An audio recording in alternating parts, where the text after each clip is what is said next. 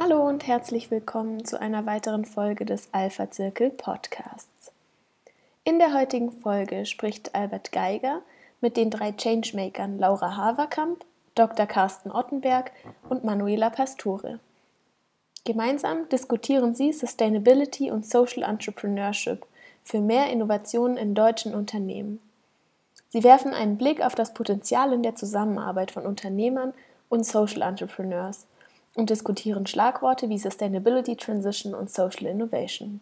Viel Spaß beim Zuhören!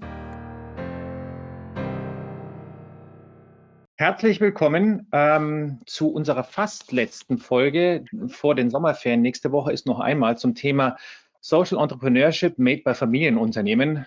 Ähm, wir wollen eigentlich heute diskutieren, wo die Reise denn hingibt. Denn die Unternehmer fragen sich natürlich immer schon, was kommt als nächstes? Und besonders im Nachgang von herausfordernden Krisen gibt es meist natürlich einen sehr hohen Anpassungsdruck.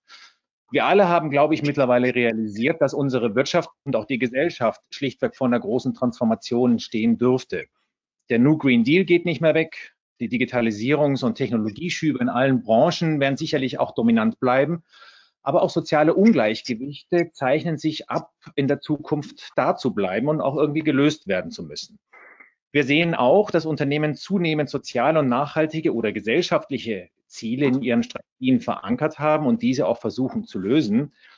Ähm, diese Unternehmer schaffen eben den Spagat zwischen unternehmerischem Denken und sozialem und gesellschaftlichem Mehrwert. Sie streben eben nicht nur mit ihrer Geschäftsgewinnmaximierung an, sondern wollen auch gleichzeitig ein gesellschaftliches Problem äh, lösen. Wir diskutieren im Alpha-Zirkel dieses Thema schon seit vielen Jahren, äh, Social Entrepreneurship und Impact Investing. Meistens wurde es in der Vergangenheit schlichtweg mit Gutmenschentum in Verbindung gebracht. Heute wollen wir aber eigentlich klären, ob diese Themen komplett Social und Impact Entrepreneurship überhaupt noch vom klassischen Unternehmertum zu trennen ist. Denn ähm, müssen denn Unternehmer sich nicht allgemein soziales Unternehmertum und nachhaltiges Wirtschaften auf die Fahnen schreiben, damit sie mittel- und langfristig überhaupt überleben können? Oder werden in der Zukunft schlichtweg die typischen neuen jungen Friday for Future ähm, ähm, Kunden ihre Produkte nicht mehr kaufen und deswegen natürlich auch gezwungen sind, sich schlichtweg umzustellen. Also was bedeutet Sustainability Transition oder Social Innovation? Das möchte ich heute mit meinen Gästen diskutieren und ich hoffe, alle können uns wieder sehen. Ähm, ich hatte nämlich gerade Probleme. Ich hoffe, das ist bei den anderen jetzt nicht mehr so. Ähm, alle drei sind bei Ashoka engagiert. Ashoka ist ein globales Netzwerk für Gestalter unserer Gesellschaft, die mit ihrer unternehmerischen Haltung und innovativen Ansätzen soziale Probleme versuchen zu lösen. Ashoka identifiziert und unterstützt zudem weltweit führende Sozialunternehmer, lernt aus ihren Innovationen und mobilisiert ein globales Netzwerk, damit eben eine Everyone, Everyone a Changemaker World wirklich entstehen kann. Herzlich willkommen, Laura Haferkamp. Sie ist Partnerin bei Ashoka. Sie hat nach dem Studium von Kommunikation, Mandarin und Public Policy eine Initiative gestartet für die wirkungsvolle Kommunikation sozialunternehmerischer Ideen. Sie ist Mitglied des TT30, also Think Tank 30, ähm, dem jungen Think Tank des Club of Rome und Board Member bei SEND, Social Entrepreneurship Network Deutschland. Herzlich willkommen. Danke, schön, ähm, da zu sein. Sehr gerne. Ähm, dann Carsten Ottenberg. Er studierte Physik, Mathematik und Informatik und promovierte an der Fakultät für Naturwissenschaften in den Niederlanden. Er begann äh, in der Industrieforschung bei Philips und war dann lange Zeit CEO bei Giesecke und Devrient und äh, zuletzt CEO bei Bosch Siemens Hausgeräte. Er ist Teil des Ashoka Support Networks und engagiert sich stark in den Themengebieten digitale Transformation und Impact Entrepreneurship. Herzlich willkommen. Gerne, Albert, freut mich.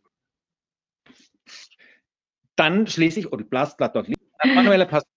Sie machte nach ihrem Abschluss als Magister Atrium in Sprachen und Geschichte ähm, den Einstieg bei Böhringer Ingelheim. Seit 2013 ist sie Teil der Initiative Making More Health, MMH von Böhringer Ingelheim, eine langfristige Initiative, die 2010 von Böhringer in Partnerschaft mit Ashoka ins Leben gerufen wurde. Und sie hat als MMH-Rednerin auf vielen nationalen und internationalen Konferenzen das Projekt vertreten oder die Vorgehensweise vertreten und hat damit natürlich auch ein riesiges Netzwerk zu NGOs und zu Sozialunternehmen in diesem Netzwerk aufgebaut. Und deswegen sind wir sehr gespannt, was wir von dir alles hören können. Herzlich willkommen, alle drei.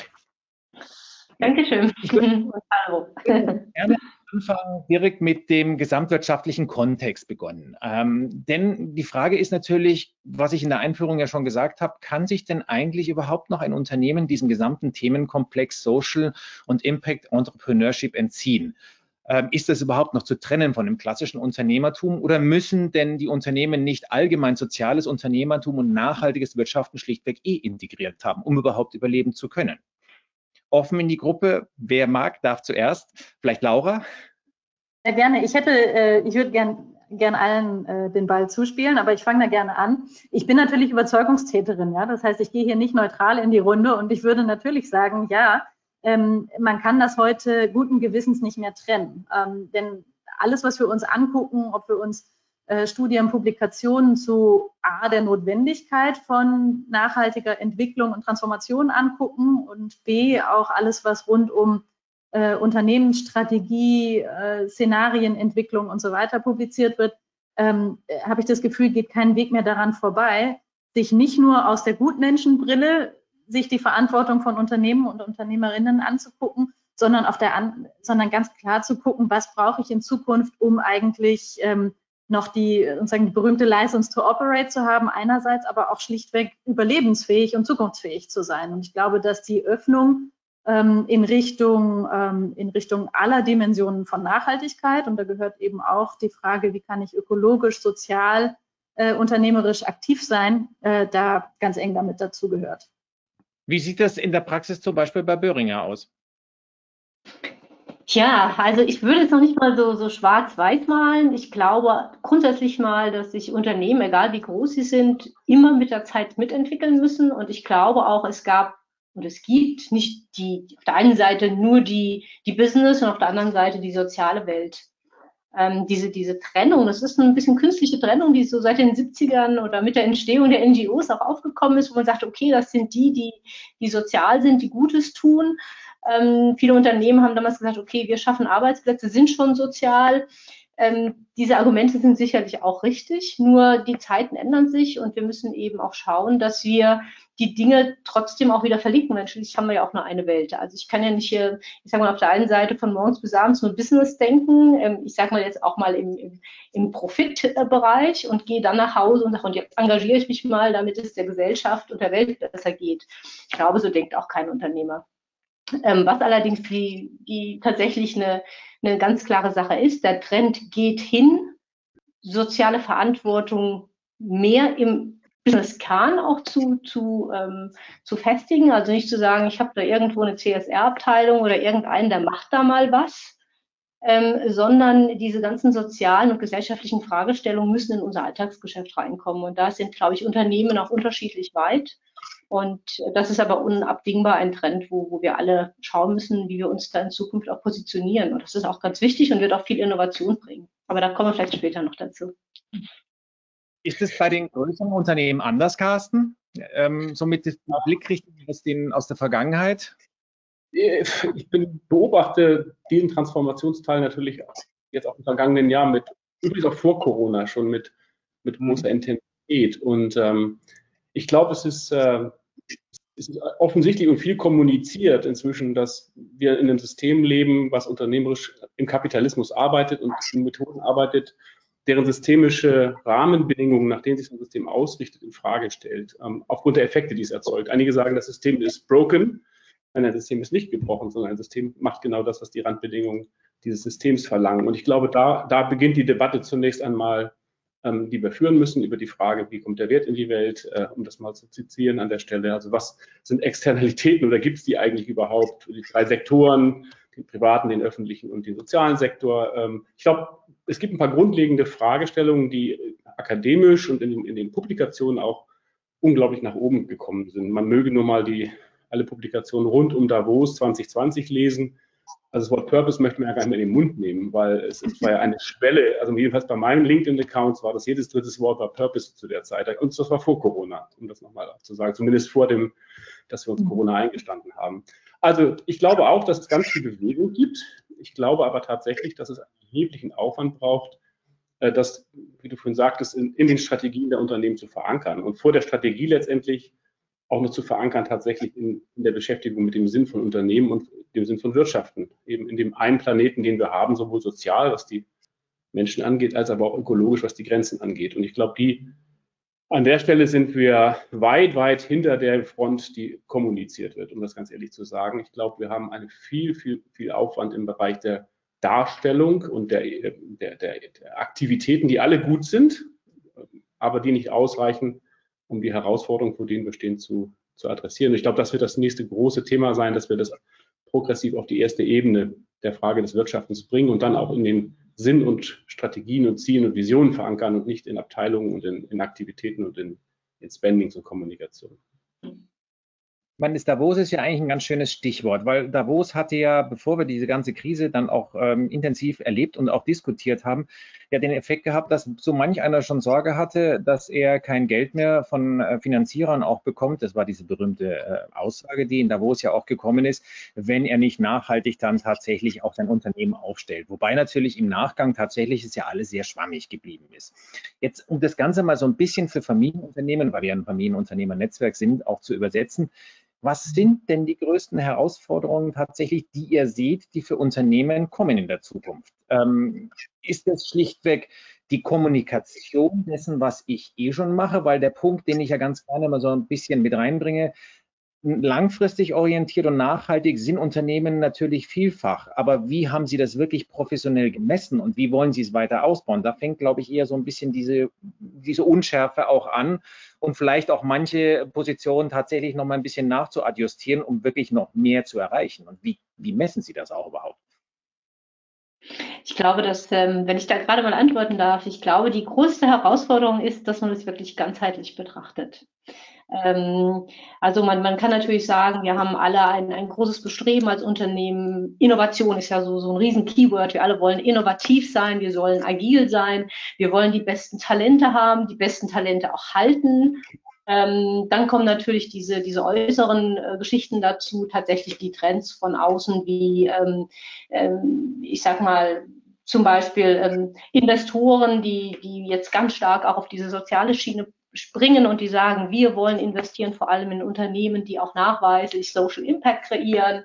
Ähm, wir haben demografische Entwicklungen, ich sage mal diese Überalterung gerade in Europa, wo wir Nachwuchskräfte suchen und so weiter. Und diese ganzen Dinge muss man, glaube ich, zusammen sehen.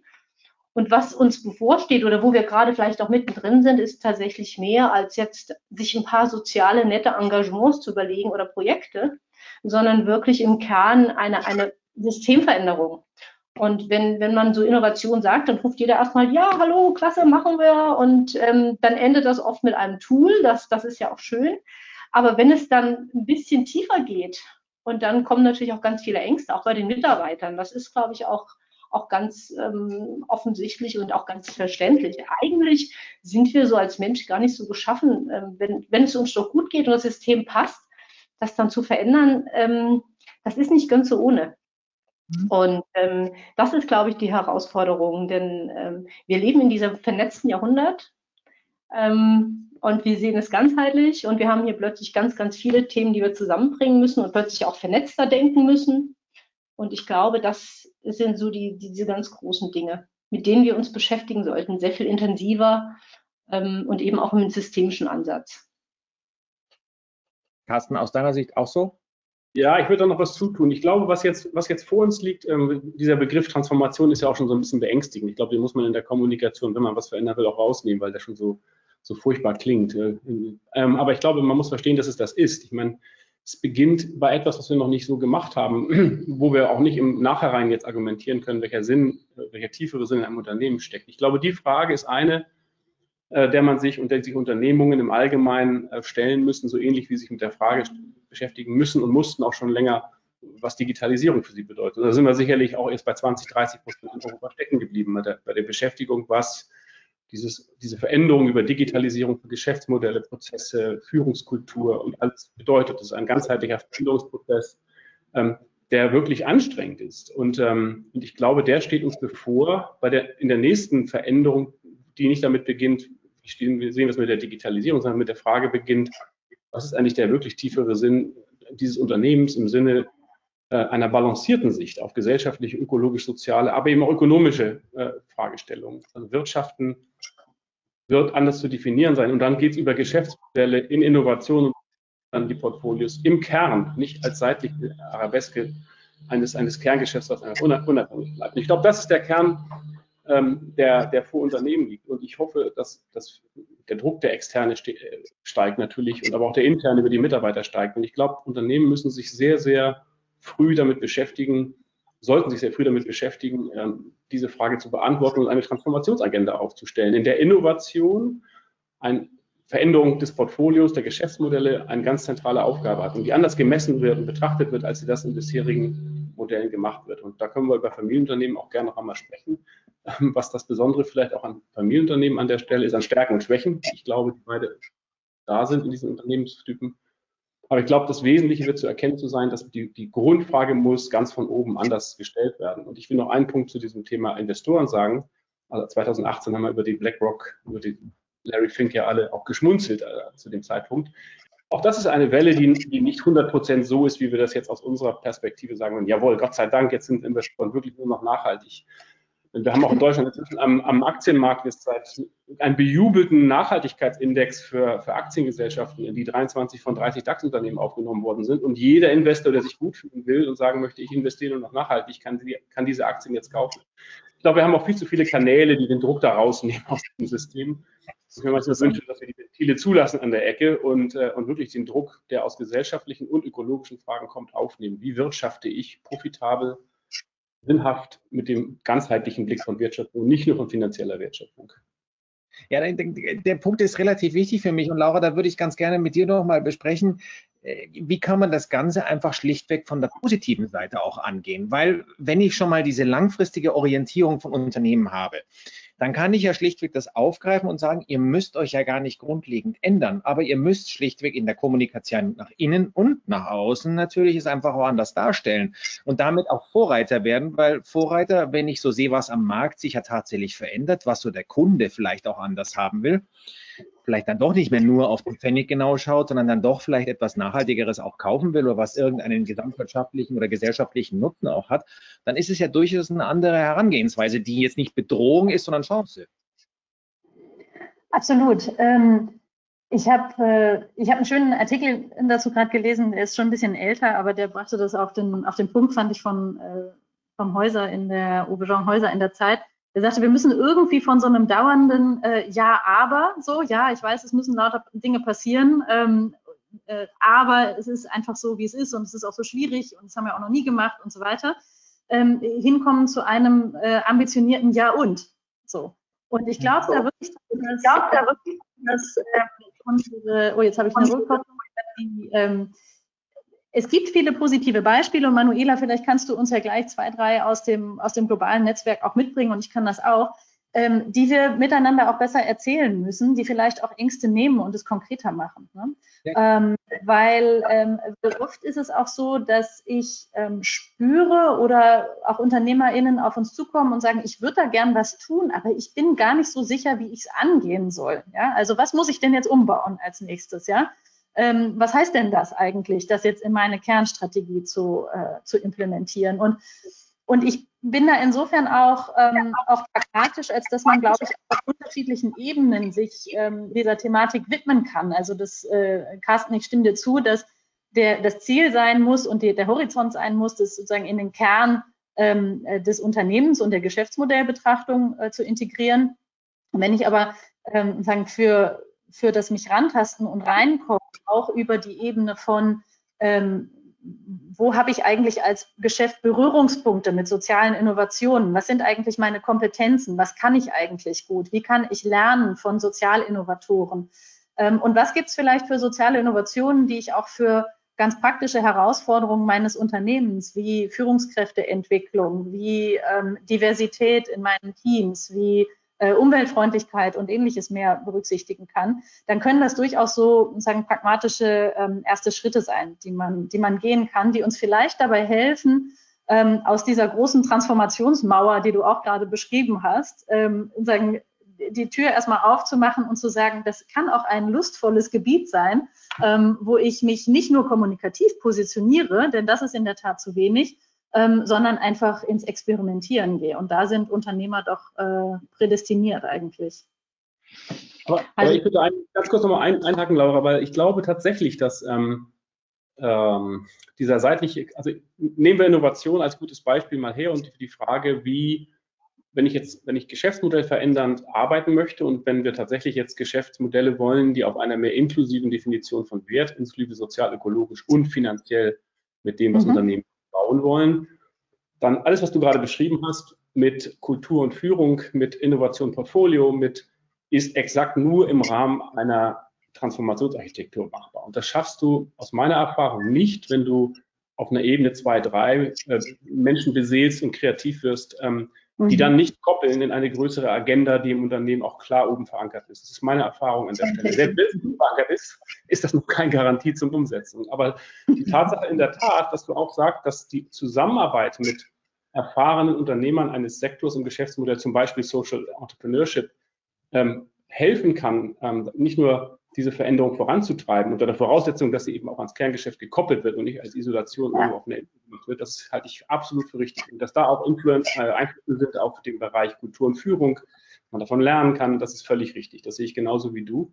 Ähm, wichtig ist allerdings tatsächlich, dass meiner Ansicht nach der Ansatz, wir machen so eine Art ähm, äh, Partisanenansatz in Unternehmenstransformation nicht funktioniert.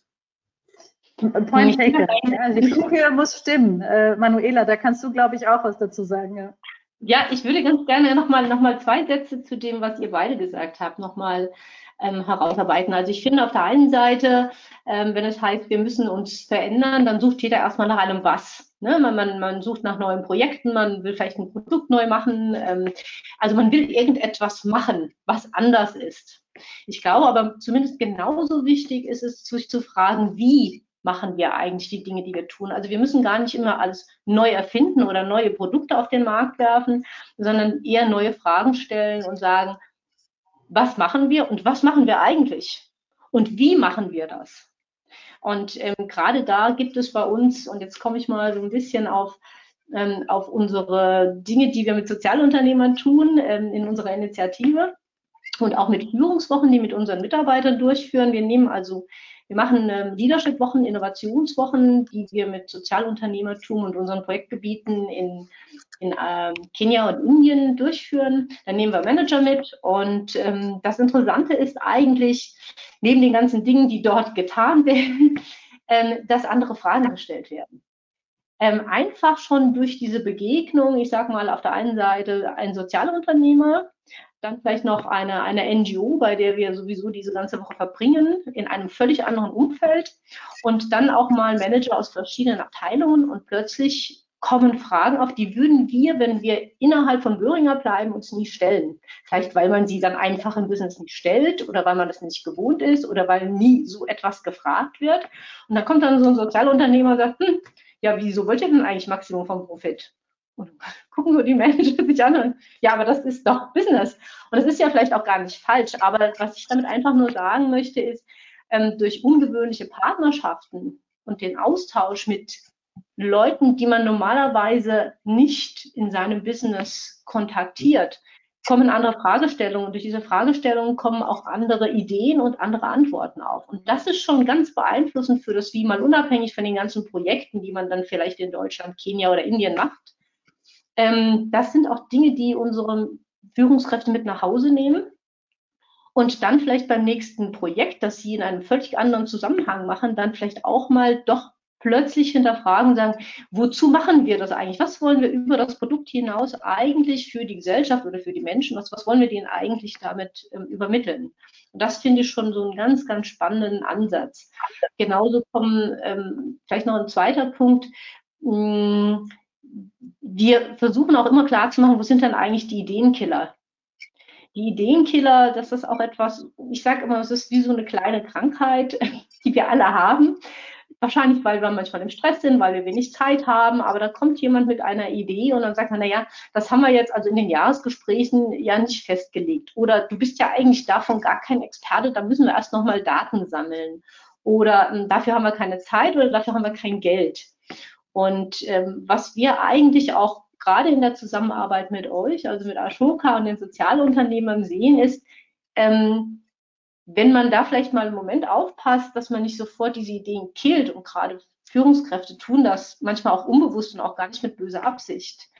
Ähm, dann, dann kann man eben auch bestimmte Gedankengänge gar nicht leben. Und ähm, so Sozialunternehmer, gerade diese Partnerschaften, die insistieren dann manchmal. Und dann fängt man wirklich an nachzudenken, sagt, ja, aber eigentlich, eigentlich hast du recht, eigentlich können wir auch anfangen und selbst wenn wir nur klein anfangen oder vielleicht können wir Leute finden und wir kriegen irgendwie die Mittel zusammen. Also diese, diese Aberkultur, die wir vorhin auch schon hatten, ich glaube, das ist so, so ein Ansatz, da können wir, ohne dass wir schon Riesenprojekte jetzt gleich neu denken in Unternehmen, dass man sagt, vielleicht kann man auch kleiner anfangen. Vielleicht kann man einfach mit dem Wie anfangen und das Was, das entwickeln wir eh, ähm, groß oder klein, je nachdem, wo auch Unternehmen drin sind. Ja, lass uns mal warum, warum anfangen. Also das Wie und das Was finde ich auch extrem wichtig. Ich glaube, das Warum wird die wesentliche Fragestellung geben. Und ich ich glaube, dass diese Methoden, die wir jetzt gerade auch kennenlernen, die ihr gemacht habt mit, mit Mitbürger und mit den Sozialunternehmern, ein exzellentes Format für den Start von grundlegender Veränderung in Transformationsprozessen ist. Das haben wir gelernt in verschiedensten Innovationsmethoden, wie man das Kerngeschäft in Richtung dessen verändert, was man eigentlich wirklich will und warum. Und dass man auch mit Leuten beginnt, die, die völlig neue Dinge tun, die eigentlich offensichtlich so aussehen, als wenn sie mit dem Geschäft gar nichts zu tun haben ähm, und, und versucht darüber ähm, das Unternehmen zu bewegen, mit kleinen Ansätzen, aber Schritt für Schritt für Schritt dann auch irgendwann die Verbindung herstellt und im Kerngeschäft verankert.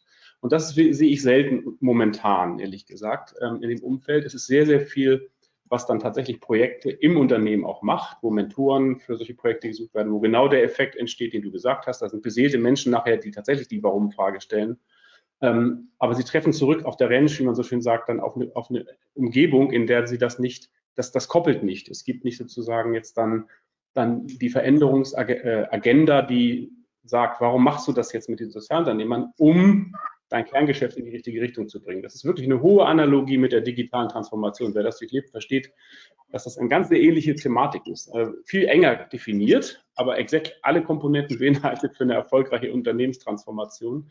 Und ich glaube, das wird jetzt ganz wichtig werden, den Schwung zu nutzen, der in der, in der Öffentlichkeitsarbeit, in ich weiß nicht wie viele Roundtable-Briefen und Economic und UN Global Compact, ich, oh mein Gott, momentan können wir ja das auch pflastern mit Social, uh, Sustainable Development Goal Aktivitäten und so weiter, dass man diese Ebenen äh, mal wirklich ins, in, in die Arbeit bringt und verkoppelt mit Transformationsagenten. Und dann spielen meiner Ansicht nach genau diese unternehmerischen Profile, die man in im, im, im Impact-Entrepreneur-Umfeld, im Sozialentrepreneur-Umfeld findet, eine ganz große Rolle in, in der Architektur für Unternehmen, das zu verändern. Aber die, das ist meine feste Überzeugung, wachsen nicht von drinnen. Die muss von oben ziemlich früh eigentlich verankert werden, weil sonst bleibt das eine Arabeske, eine gute, gar keine Frage, aber eine, die eigentlich die schweren Assets an der Management, wie so schön sagt, die schwergewichtigen Privatsektor-Assets, die da sind, tangible, intangible Assets, Geld und Menschen und Energie und Erfahrung und so weiter, nicht schnell genug in die Richtung bringen, die wir alle brauchen,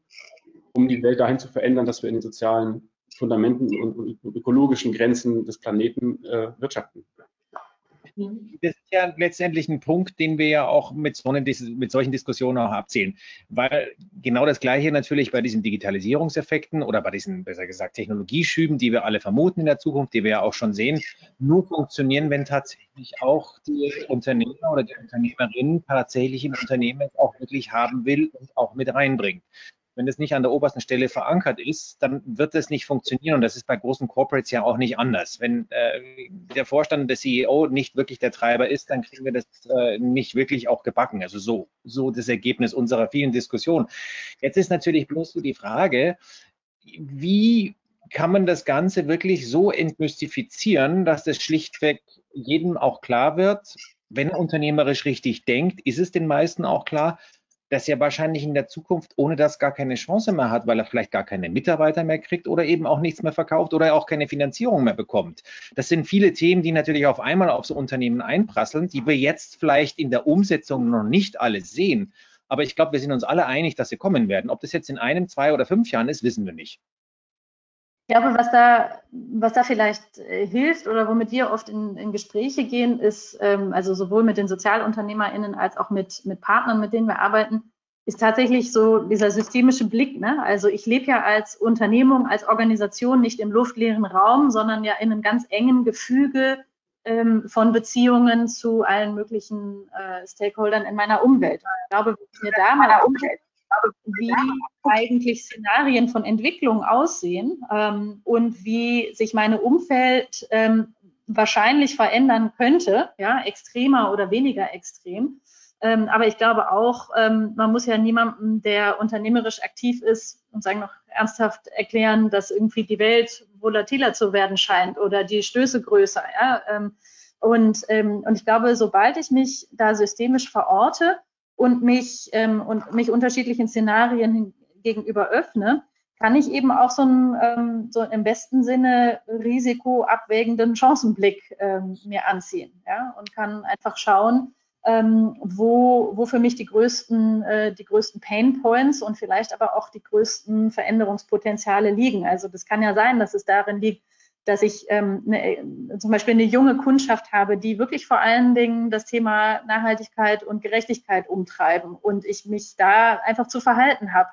So, und da kann ich mir überlegen, ob ich mich von denen treiben lassen möchte oder ob ich vielleicht versuchen will, ähm, voranzugehen im Dialog mit denen. Ja? Oder, oder sind andere Pain Points ähm, in meinen Lieferketten oder ähnliches mehr, wo ich mir ähnliche Fragen stellen kann. Ähm, also ich glaube, so der, der, Blick hilft wahrscheinlich, das ist auch keine Rocket Science, aber ich erlebe schon, ähm, dass immer wieder auch ähm, ja, das vielleicht auch einen mutigen Schritt erfordert, äh, wegzugehen von einer sozusagen bisherigen marktorientierten eher quantitativen Planung, die sagt, also so wird's laufen und heute läuft so und gut Risiko bisschen größer, dann wird es sich verändern. Ähm, vielleicht ist das, ähm, vielleicht ist das der Schritt, den aber gerade Familienunternehmen, glaube ich, auch besonders gut gehen können, weil sie vielleicht nochmal eine andere, ähm, äh, eine andere Freiheit haben. Können wir vielleicht ja, und vor allem auch ein bisschen mittel- und langfristiger planen können. Ne? Das ist, glaube ich, auch der Punkt. Also, ähm, und der ganz, ganz große Vorteil, dass man eben auch zum Beispiel in so einer, im Rahmen von so einer Initiative, wie wir es machen, wirklich klein anfangen kann und dann über Jahre hinweg das auch mal testen kann und sieht, was sich daraus entwickelt, ohne gleich ähm, zwölf Monate später das erste große Resultat präsentieren zu müssen. Ich glaube, das ist der Riesenvorteil. Ja, ich, ich, ich, bin ganz kurz Planung. Ich möchte ganz kurz, einfach nochmal ganz kurz, weil Laura hat da, glaube ich, die ganz wesentlichen Aspekt reingebracht, der, ähm, der in dem Kontext jetzt wichtig wird. Ähm, nämlich, ähm, du hast von dem Systemischen gesprochen. Und ich glaube, wir haben tatsächlich ein paar Dinge, ähm, die uns äh, in der Welt voranbringen und die Unternehmen in, ihre, in die Arbeit ihrer, ihrer Strategien und Visionen einbetten müssen, die uns helfen können, dahin zu kommen und die auch verlangt werden. Weil diese Volatilität halt mit, mit Planung nichts zu tun hat ähm, an der Stelle. Also wir können sechs Monatsprojekte machen und zehn Jahresvisionen. Fünf Jahrespläne sind eigentlich nicht wirklich geeignete Steuerungsinstrumente. Ich glaube, wir haben drei große Hebel, die positiv zusammen eingesetzt unglaublich viele Chancen geben. Und zwar ökologisch, ökonomisch und sozial. Das ist kein Widerspruch. Wir müssen die Sektoren nicht trennen das, ähm, an der Stelle. Ich glaube, das ist das eine, was wir Schuka ja auch diskutieren, nämlich die Frage der positive, der positive Chancen aus Phänomenen, die aus wachsender Komplexität entstehen. Also Komplexität nicht verteufeln, sondern zu sagen, äh, komplexe Systeme äh, kreieren Phänomene, die auch positive Einflüsse haben können. Wenn man das zweitens systemisch denkt, Unternehmen denken heute nicht systemisch, sie denken in klassischen Ketten, in, äh, in, in Wertschöpfungsketten, in, äh, in linearen Systemen an der Stelle. Und das ist nämlich die dritte Ecke. Wir, wir, wir sind raus aus dem immer linear denken. Wir sind in einem exponentiellen Umfeld von Technologien und anderen Entwicklungen, die Chancen und Risiken gleichzeitig betrachten. Das heißt, wenn wir die drei Dinge, die Möglichkeiten von Phänomenen, die Komplexität erzeugt, unter einer systemischen Betrachtung mit, den, mit dem, was wir exponentiell an Technologien sehen, dann wissen wir, diese Welt wird sich nie wieder so langsam verändern, wie sie es gerade tut. Und wenn man diese drei Dinge Komponenten zusammenbringt als Chance, dann kommt da eine andere Art des Wirtschaften und Führens heraus. Und ich glaube, das ist das, was die Chancen bietet. Und das ist für mich jetzt in den Unternehmen das, wo es hingehen muss, sich dahin zu verändern. Und da haben Familienunternehmen ein paar Vor- und Nachteile in der Art und Weise, über die wir vielleicht auch noch sprechen sollten. Ja, ja einfach auch nochmal so, so, so ein bisschen diese, sorry, so, einfach nochmal so ein bisschen diese Idee, Innovation wird ja größtenteils immer mit, mit Technologie und digital in Verbindung gebracht zurzeit. Aber Innovation kommt eben auch durch soziale Innovation. Und ich glaube, wenn man das so ein bisschen erkennt und auch ein bisschen gleichwertig denkt, dann, ähm, dann wird plötzlich ein soziales Engagement als Innovationstreiber und bekommt eine ganz andere Kraft äh, im Unternehmen selbst. Aber nur mit dem Warum, Manuela. Das wird nur passieren, wenn du das Warum beantwortet hast, warum soziale Innovation eine fürs Unternehmen wichtige Innovation ist. Ansonsten bleibt das ein Arabeske. aber damit wir das ein bisschen mal erläutern, würde ich ganz gerne mal so ein bisschen in Praxisbeispiele gehen. Was sind denn so wirklich gute Projekte, damit wir daraus ableiten können? Erstens mal, wie kann der einzelne Unternehmer, die Unternehmerin das tatsächlich auch umsetzen? Und was kann vielleicht auch Herr Schuckel dafür eine Hilfestellung geben, damit sie wirklich auch vorankommen in so einem Themengebiet? Die müssen so ein bisschen ähm, greifbarer ja manchmal auch machen, weil dass wir da wirklich in eine Umsetzung reinkommen, da ist, glaube ich, der Weg noch relativ groß bei vielen, nicht bei allen. Laura? Ja, Eda, magst du beginnen? Soll ich beginnen? Mir ist egal.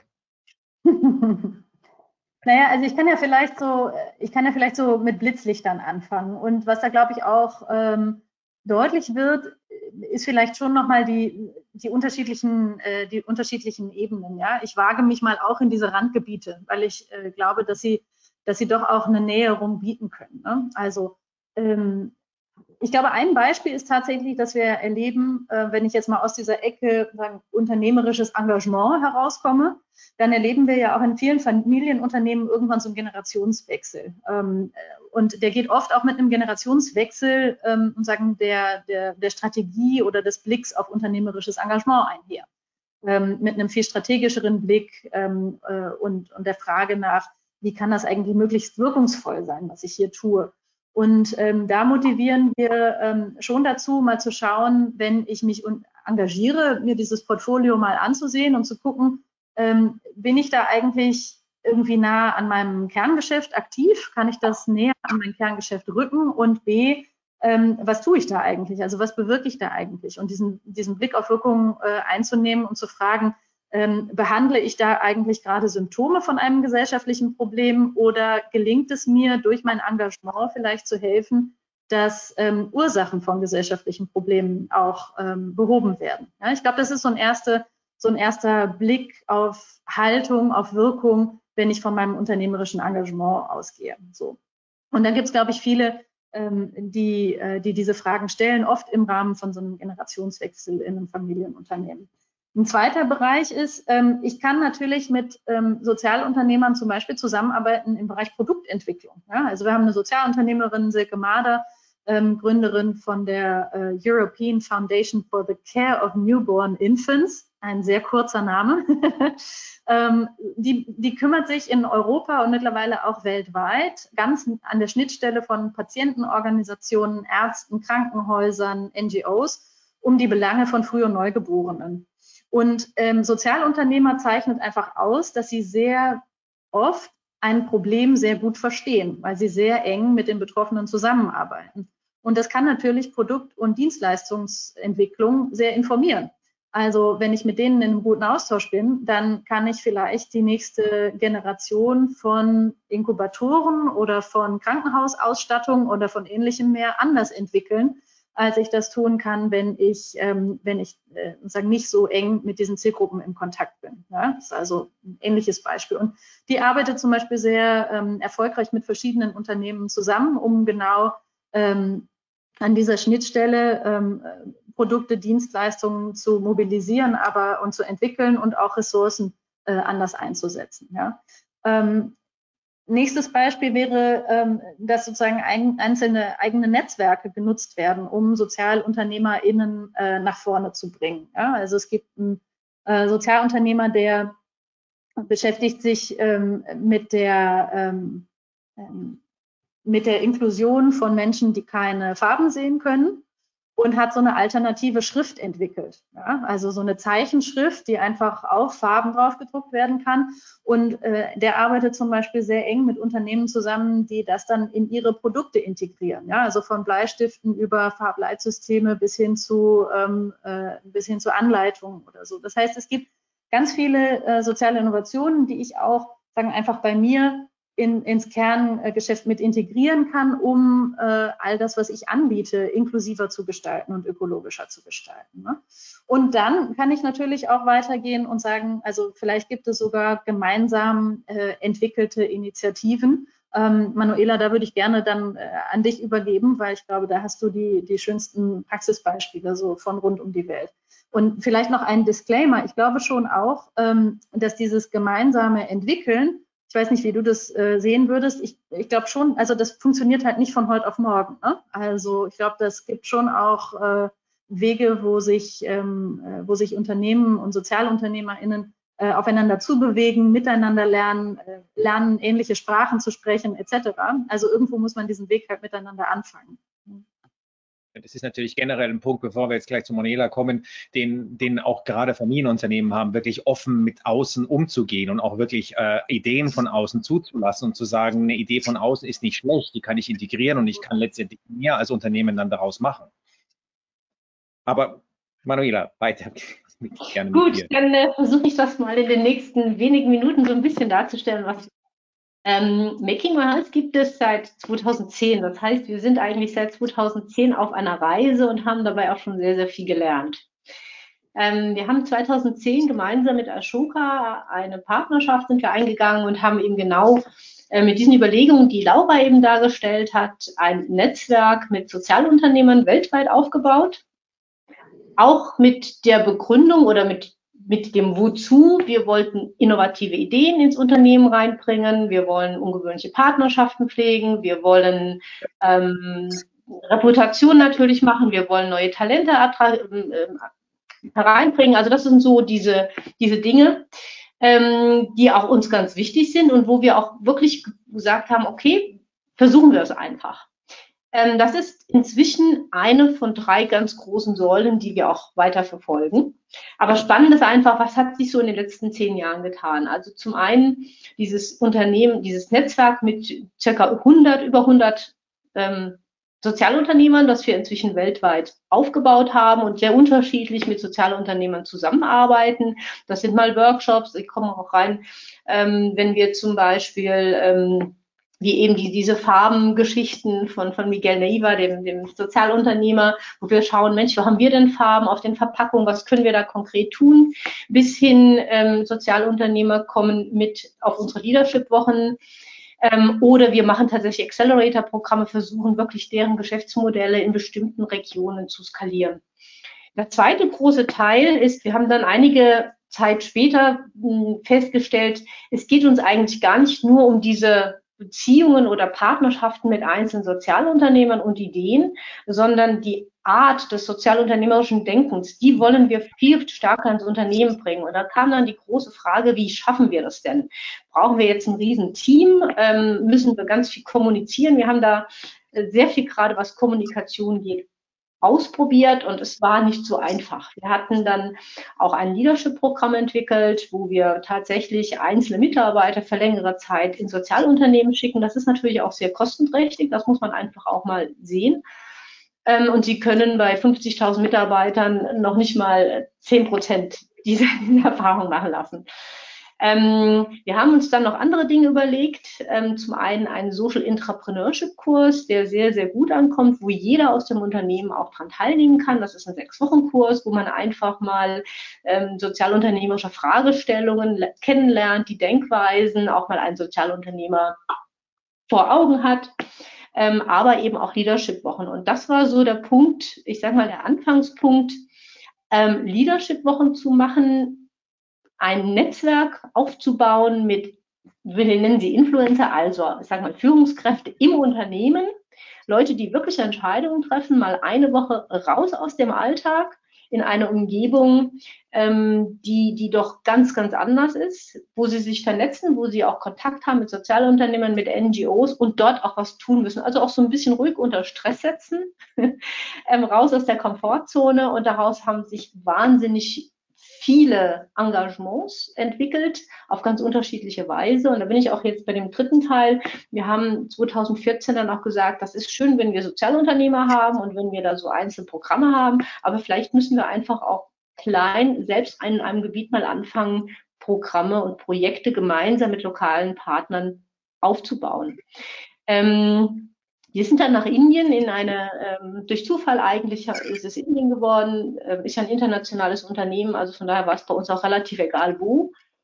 Ähm, und haben dort ähm, in einer 50 Quadratkilometer großen Gegend ein, äh, verschiedene Projekte gestartet und haben versucht, dann unsere Mitarbeiter und auch die Sozialunternehmer mit diesen ganz unterschiedlichen ähm, Expertenwissen, was sie haben, einzubinden. Also es gab dann einen, einen Chemiker, der hat dann in Selbsthilfegruppen vor Ort gezeigt, wie sie Seife herstellen. Unsere Business-Leute haben dann gesagt, okay, die Selbsthilfegruppen, damit sie das ähm, äh, eben auch verkaufen können, brauchen ähm, Basic Business Skills. Äh, die Vermarkter haben geholfen, das zu branden, äh, also den, wirklich den Menschen vor Ort nicht nur mit Gesundheitstrainings zu helfen, sondern auch zu sagen, okay, pass mal auf, wenn ihr Seife herstellt, das sind die Kniffe, die ihr wissen müsst, damit ihr auch selbst Geld generieren könnt. Und wenn ihr Geld verdient, könnt ihr das auch wieder in eure Gesundheit oder Bildung stecken ähm, Tiergesundheitsprogramme. Wir hatten unsere digitalen Kollegen, die dann auch ähm, teilweise auch virtuell ähm, wirklich auch ganz einfache Frauen, Kindergärtnerinnen, äh, Gesundheitsarbeiter einfach mal trainiert haben, wie, wie gehe ich denn mit so, mit so einem Device um? Was, wie kriege ich überhaupt Zugang zum Internet? Das heißt wir haben alle Devices in Indien und da gibt es auch äh, Internet überall.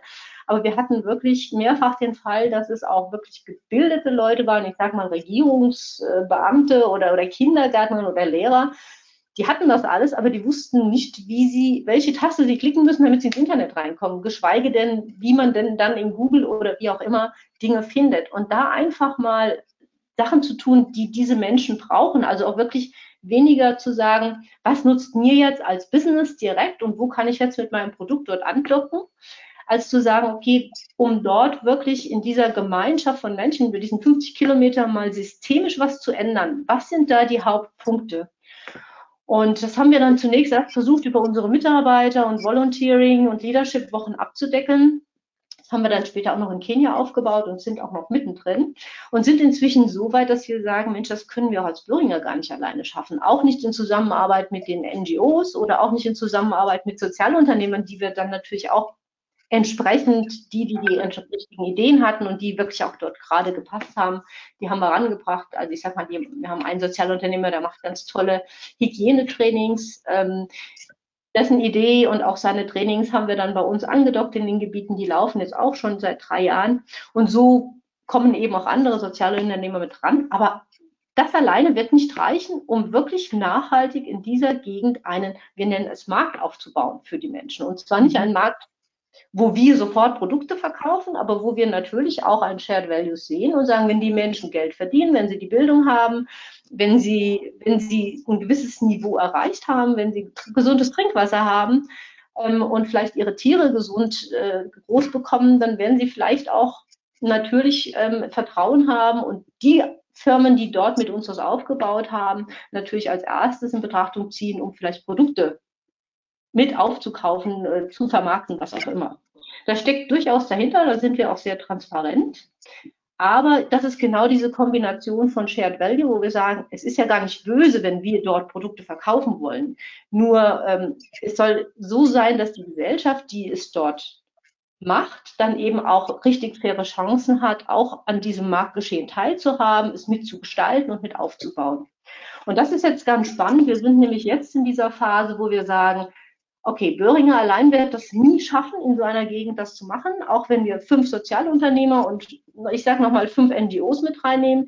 Wir brauchen einfach kleine, mittlere, große Unternehmen, die Lust haben, mal an einem solchen regionalen Pilotprojekt mitzumachen, mhm. mit ihrer Expertise. Wir werden nie irgendwelche Straßen bauen. Wir sind auch niemand, der irgendwelche Solarzellen äh, installiert oder der ähm, im Bereich Bildung wirklich breit äh, Dinge tut.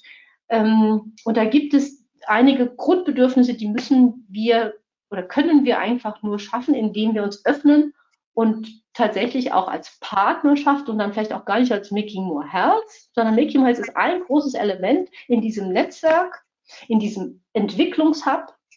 Ähm, ähm, genau, und dass wir eben diese, diese Unternehmen, dass wir es ihnen anbieten und, und da vielleicht dann auch sie ihre Erfahrung machen können. Ähm, vom, vom finanziellen, ich will das einfach auch nochmal sagen, ist das gar nicht die Rieseninvestition, wenn ich jetzt mal von, natürlich haben wir Riesenbudgets, äh, große Pharmaindustrie, wir haben aber durchaus Projekte, da geht es gar nicht so sehr ums Geld, da ist man mit 1000 Euro dabei, sage ich mal. Ähm, es geht auch darum, Expertise zu vermitteln. Es geht darum, vielleicht Dinge auch zu kombinieren. Ich denke, jeder von Ihnen gibt auch Geld aus für Leadership-Programme. Die sind wahrscheinlich teurer als unsere Leadership-Wochen, würde ich jetzt einfach mal so, so hinstellen. Was aber in dieser Woche passiert ist, sie sehen plötzlich ein anderes System, wie Dinge funktionieren. Sie sehen plötzlich vielleicht auch Möglichkeiten, wie das Produkt oder den Service, den sie anbieten, umgebaut werden kann, damit vielleicht ähm, mit, mit ein bisschen Innovation plötzlich auch neue Ideen entstehen, die sogar zurückkommen können. Also es gibt da ein sehr schönes Beispiel von Unilever, die mit ihren riesen Shampooflaschen nach Indien gegangen sind. Kein Mensch konnte sich das kaufen. Man hat sich gewundert, ja, warum kaufen die das denn nicht? Man hat es billiger gemacht, die Leute haben es trotzdem nicht gekauft, bis man festgestellt hat, auf dem Land bekommen die Leute ja nur Tageslohn. Und wenn ich nun mal nur einen Euro bekomme, dann kaufe ich mir auch keine 80 Cent teure große Shampooflasche. Das ist einfach zu teuer.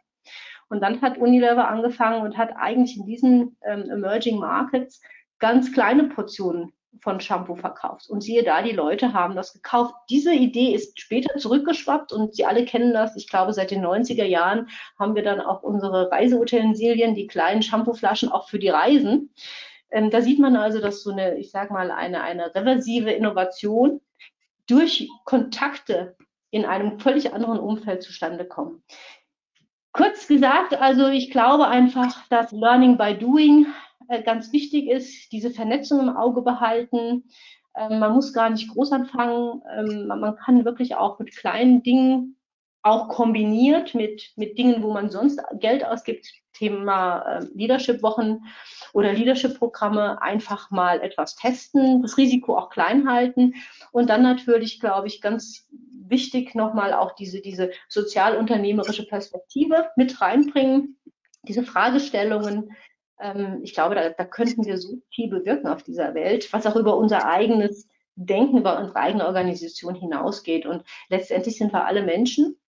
Wir haben unseren Arbeitsplatz oder wir haben unsere Firma aber wir wollen alle, glaube ich, was Gutes für die Welt tun. Also es ist nicht nur die junge Generation, ich muss einfach auch mal ein bisschen was für die Ältere sagen. Wenn ich so denke, so 70er Jahre, wir waren ja teilweise auch so ein bisschen rebellisch, ja, so anti-Atom. Und ähm, auch damals kam die grüne Bewegung auf. Und irgendwie hatte man so das Gefühl, naja, dann sind die alle in ihre Jobs. Und so nach und nach ist man ruhiger geworden.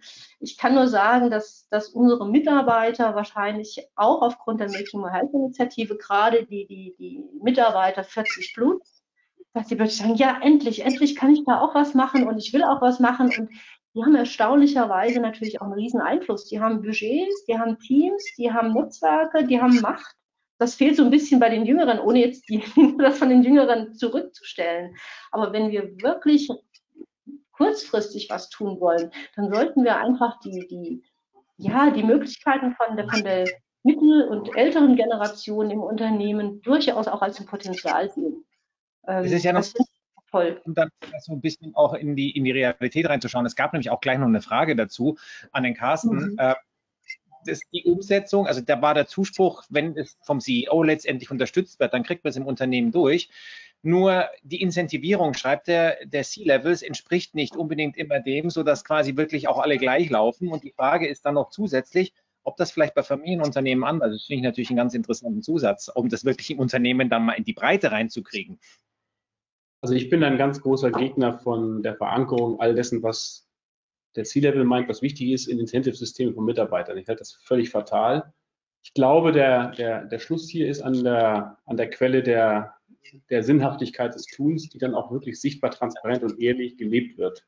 Und zwar auch in den Phasen, wo es jetzt, jetzt mal 30 Prozent nach unten geht. Das ist die zweite Frage dann. Was überlebt in einer Transformation, wenn wenn es mal plötzlich 30 Prozent Einbruch gibt und das nicht so schnell zurückkommt, wie man sich das vorgestellt hat? Wie stark ist denn eigentlich wirklich der, der Sinn des Unternehmens dann auch noch spürbar und inwieweit kippt es zurück zu Milton Friedmans uh, Purpose, the only purpose is to make a profit. Und der Rest ist dann Reputationsmanagement und PR. Also ich glaube, dass es wichtig ist, dass nicht das in den Incentive-Systemen zu verankern, sondern die Incentive-Systeme selbst zu überdenken als Systeme und das systemisch zu verändern. Ich glaube, Familienunternehmen haben die grundsätzliche Chance, ähm, schneller auch über die Gründungstheorie sozusagen des Unternehmens oder den Gründungssinn äh, die Sinnhaftigkeit ähm, ehrlich zu repräsentieren. Die Chance ist da. Ich sage nicht, dass das alle Familienunternehmer und Unternehmen tun, aber die Chance ist da, da eine Ehrlichkeit reinzubekommen in, aus der Diskussion, die wir ja akademisch führen, dass auch ökologische und soziale Dinge wichtig sind, dass man in Familienunternehmen eine Chance hat an der Stelle. Der Nachteil oft, dass eben mit dieser Gründungsidee und dann auch dem Portfolio und den Marktangängen und allem eine gewisse Behebigkeit der Öffnung in der Innovation einhergeht. Man ist sehr stolz auf das, was man gemacht hat. Und die Geschwindigkeit, mit der wir jetzt diese Veränderungen brauchen über neue Zusammenarbeitsmodelle, die Öffnung an den Dingen, das ist nicht immer unbedingt Stärke von Familienunternehmen dann. Ich glaube, das sind so die zwei Yings und Yangs, mit denen man dann umgeht in solchen Unternehmen. Aber ich glaube schon im Kern mal, dass die, für mich bleibt die wesentliche Frage, im Kern ist das die Frage der Sinnhaftigkeit, dass diese, diese Why-Frage, es wert ist, genug Energie da hineinzubringen, bevor man auf das Watch äh, springt. Und, ähm, und das ist auch das Skelett, an dem die Knochen, das der Knochen bildet, an dem das Fleisch dann hält, wenn man, wenn man vorankommt. Und ich, ich, ich glaube, da gibt es eine Chance für Familienunternehmen, wenn sie Veränderungsgeschwindigkeit annehmen und äh, auch Historie an einigen Ecken dann bereit sind, schneller in Frage zu stellen. Vielleicht jetzt mal, dass wir mal so ein bisschen in eine, in eine Runde kommen. Ähm, was ist denn eure Prognose, wenn wir jetzt mal fünf Jahre in die Zukunft schauen, wie weit diese Systeme tatsächlich funktionieren in Unternehmen? Ich sage jetzt nicht nur ausschließlich Familienunternehmen, sondern ist das wirklich dann ein Prozess, der dann wirklich funktioniert? Und natürlich abschließend auch die Frage, wie könntet ihr ihnen dann helfen oder besser gesagt, wie können die euch erreichen, wenn die sagen, sie wollen mit euch zusammen zum Beispiel was umsetzen? Als Ashoka. Hm. Also die Prognose. Rosig bis heiter. Nein, ehrlicherweise, ähm, ehrlicherweise ähm, treibt mich momentan ein bisschen die Sorge um, dass wir miteinander zu langsam sind. Ja? Also ich bin schon, ähm, ich bin schon an verschiedenen Stellen alarmiert und, und habe so das Gefühl, wir täten gut daran, ähm, miteinander im Kraftakt zu sein, äh, sowas wie die Sustainable Development Goals wirklich erreichen zu wollen. Ähm, und dann entsprechend zu gucken, was wir individuell in unseren Organisationen, aber auch über Einfluss auf äh, politische ähm, und andere Rahmenbedingungen äh, da tun können. So, ja? ähm, und, äh, und das als Vorrede ähm, hätte ich aber die Hoffnung, dass die kommunikative Welle, die Carsten du beschrieben hast, ähm, doch ähm, begleitet slash untermauert wird von einer Nachfragewelle, die dann auch äh, Druck erzeugt ähm, und, und dem Veränderungswunsch auch tatsächlich Veränderungen folgen lässt. Ähm, so, ich bleibe mal so schwammig, weil sagen Prognose ist nicht so mein Ding. Ja, ich habe nur einen Wunsch und äh, eine, eine, eine Zurückhaltung gerade.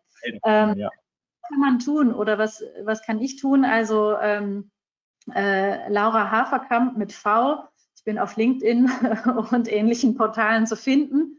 Freue mich über Kontaktaufnahme und gebe gerne Orientierung, da wo ich es kann. Ähm, und ich glaube tatsächlich, ähm, dass man, ähm, ja, dass man sich einfach auf den Weg machen muss, dass man das als Hausaufgabe begreifen kann, sich sozusagen dieser nachhaltigen Entwicklung oder Veränderung nicht zu verschließen und zu gucken, wo, an welchen Hebeln man eigentlich sitzt. So, und wo man, wo man die größte Kraft entfalten kann als Unternehmerin, als Vorbild, ähm, aber auch durchaus als Gestalterin in einem Unternehmen.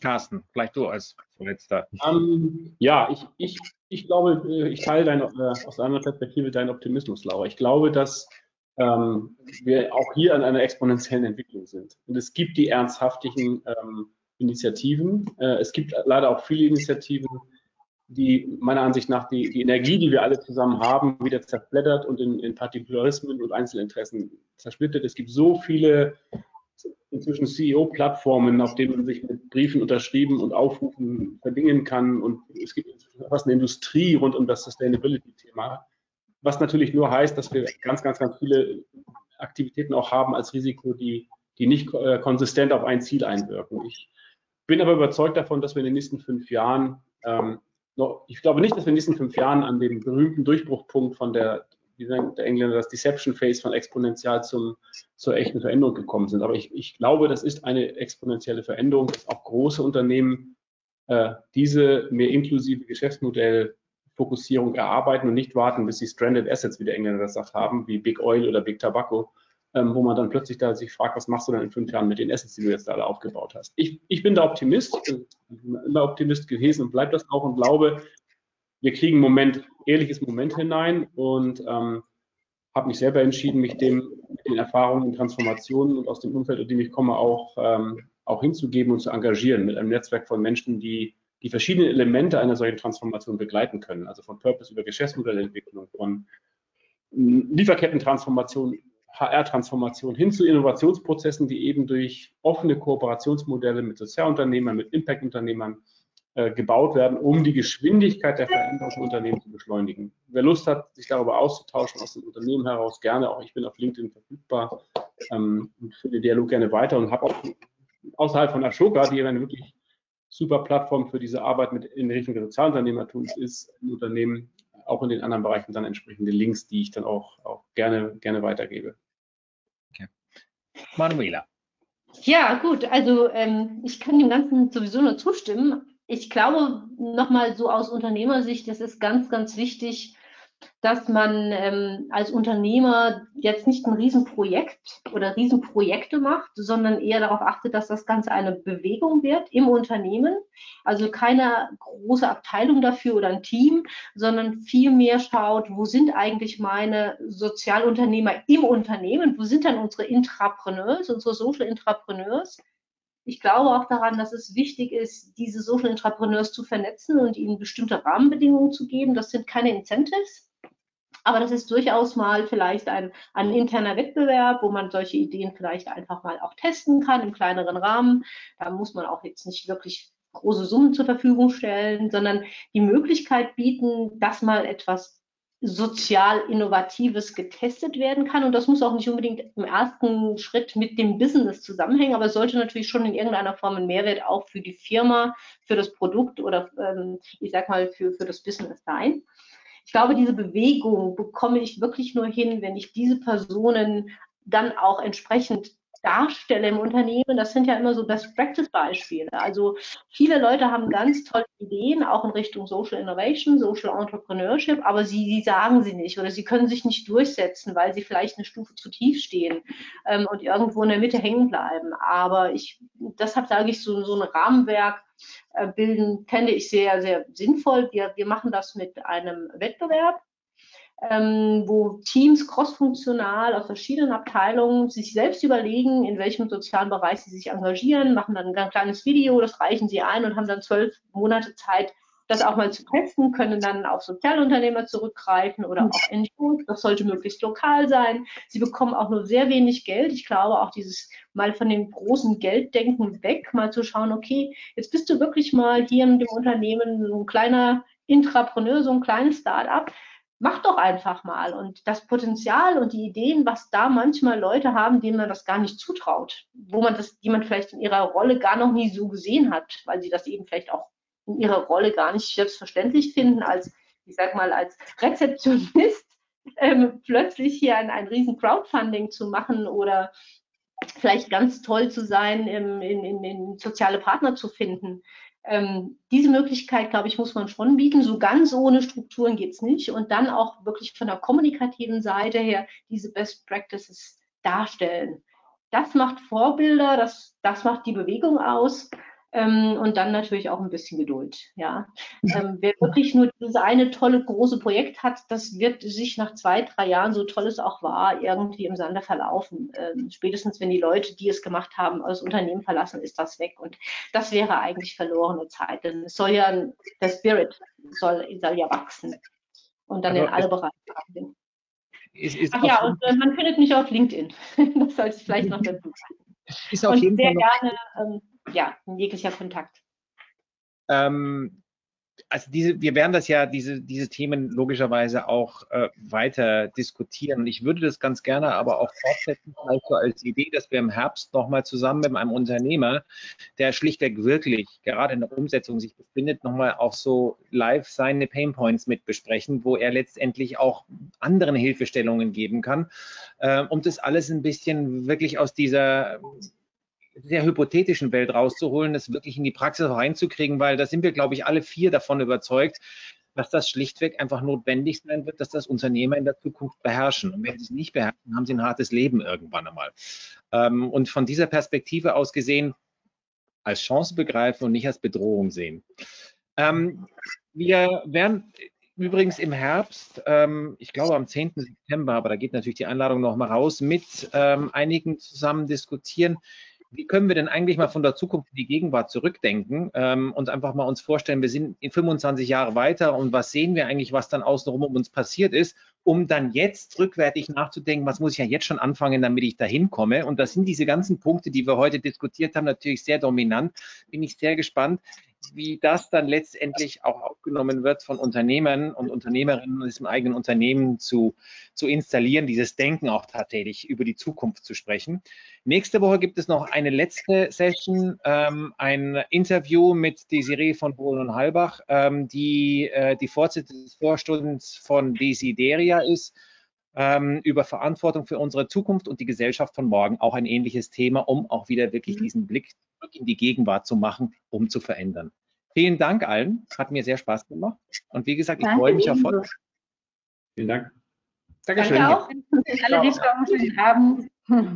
Tschüss. Tschüss. Tschüss. Vielen Dank fürs Zuhören. Wir hoffen, diese Folge hat Ihnen gefallen. An dieser Stelle möchten wir auch noch einmal all unseren Sponsoren danken, ohne die die Durchführung solcher Formate nicht möglich wäre.